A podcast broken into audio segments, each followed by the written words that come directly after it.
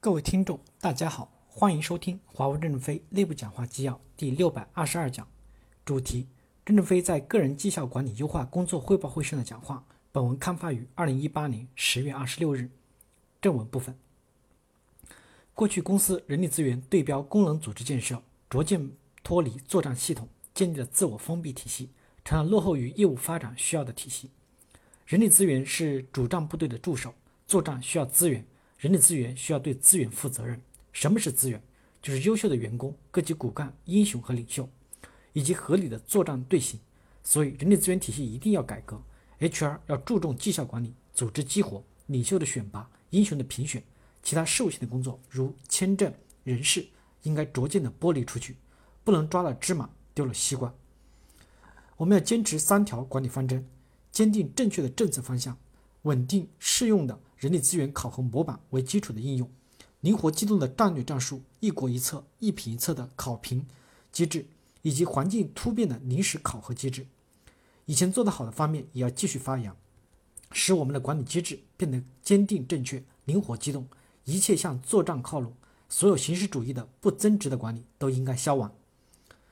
第一部分，以多产粮食和增加土壤肥力为目标，当前人力资源管理的。战略重心是解决绩效管理的合理性和规则性。人力资源部管规则，首先要集中精力解决绩效考核的合理性和规则性，这是你们当前的战略重心。绩效管理有几个优化点：一是坚持以责任结果为导向，产粮食的结果是可以计算出来的，占比多少，例如百分之七十；二是强调战略贡献，增加土壤肥力是评议出来的，按微软萨提亚的那三条，相关部门也要投票的。占比多少可以探索，例如百分之三十。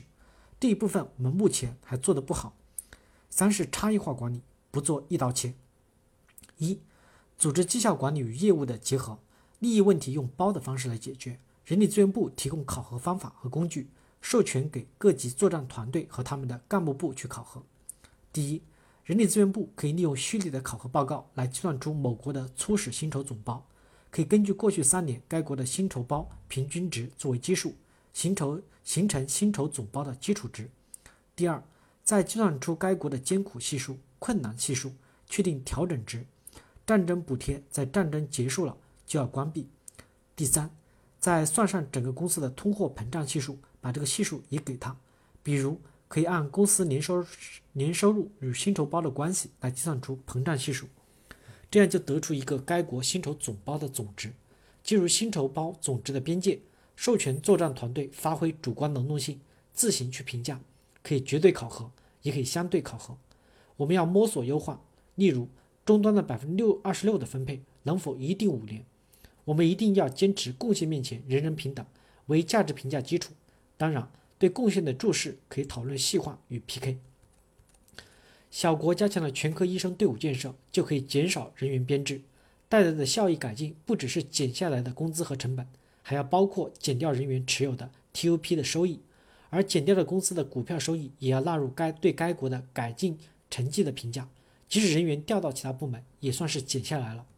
有人问，如果组织经营结果不好，主观有没有可能会有好的绩效结果？回答是肯定没有，但是这个主观可能是优秀的。就先边缘化到战略预备队中去，重新接受挑选，剃了头去冲锋，证明他还是一条好汉。再组建队伍去冲锋作战。例如李云龙、向昆山、石耀红就几下几上的，是金子总会发光的。我们不会为了一个人激化了我们的考核导向体系。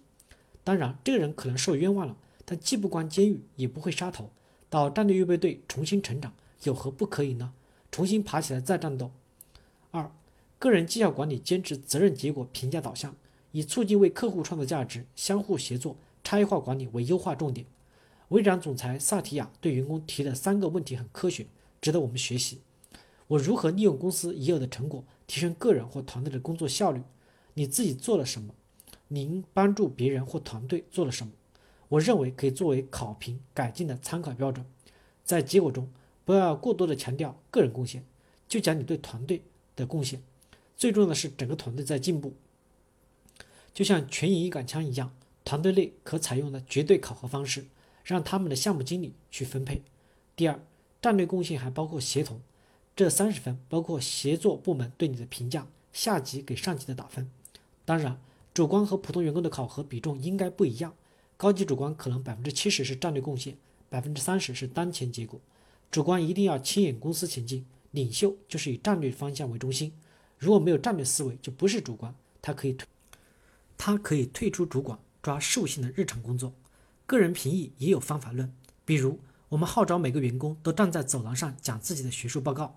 演讲的过程中，不仅是在激发自己，也带动了别人走向更加的开放。如果他讲的话不符合事实，大家就会发表意见，评价会更加的实事求是。越开放越实事求是，我们的度量衡也掌握得更清楚。又如每个员工都可以自己建立自己的工作档案，多次复盘就是不断的建模，这样他对自己的正确评价也建立起来了。三、绩效管理不能僵化教条，不能形式化。第一，考核的绝对化就是僵化，考核的强制比例会导致内部过度竞争，合作氛围淡化。所以，绩效管理绝对不能搞统一的标准，不同的部门不同的要求，不同的地域不同的要求，干什么考核什么。只有坚持实事求是，我们的考核才能创造出价值来。为什么我认为员工不要以年龄划界？有些老员工也很厉害，为什么不晋升？片面是我们公司需要总讲年轻，是教条主义，就会打击一批踏踏实实做事的资深专家和员工。过去我们的绩效管理过于僵化教条，用一把筛子把十八万员工的标准化了，基层的活力还没有完全发挥出来。公司大到一定程度，有些南郭先生就掌握了行政权力，带来的后果就是更加的僵化，因为只有僵化，它才好管理。第二，绩效管理也不能形式化。以前听说文员每天都要写日志。他就在主管周边工作，日常工作成果都能看得见。为什么要把精力用来写日志呢？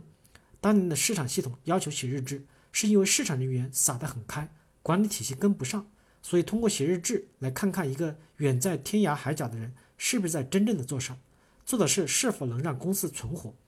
随着代表处的组织建设越来越完善，我们不强调写日记，而强调要写案例、写认识。过去看不见，所以要求写日志。现在看得见，为什么也要写？这就是浪费了我们作战的宝贵的弹药。当然，虽然我们现在的人力资源机制还缺乏创新的动力，但至今没有混乱，这也是伟大的成绩。现在我们就是要在不混乱的基础上增加活力。感谢大家的收听，敬请期待下一讲内容。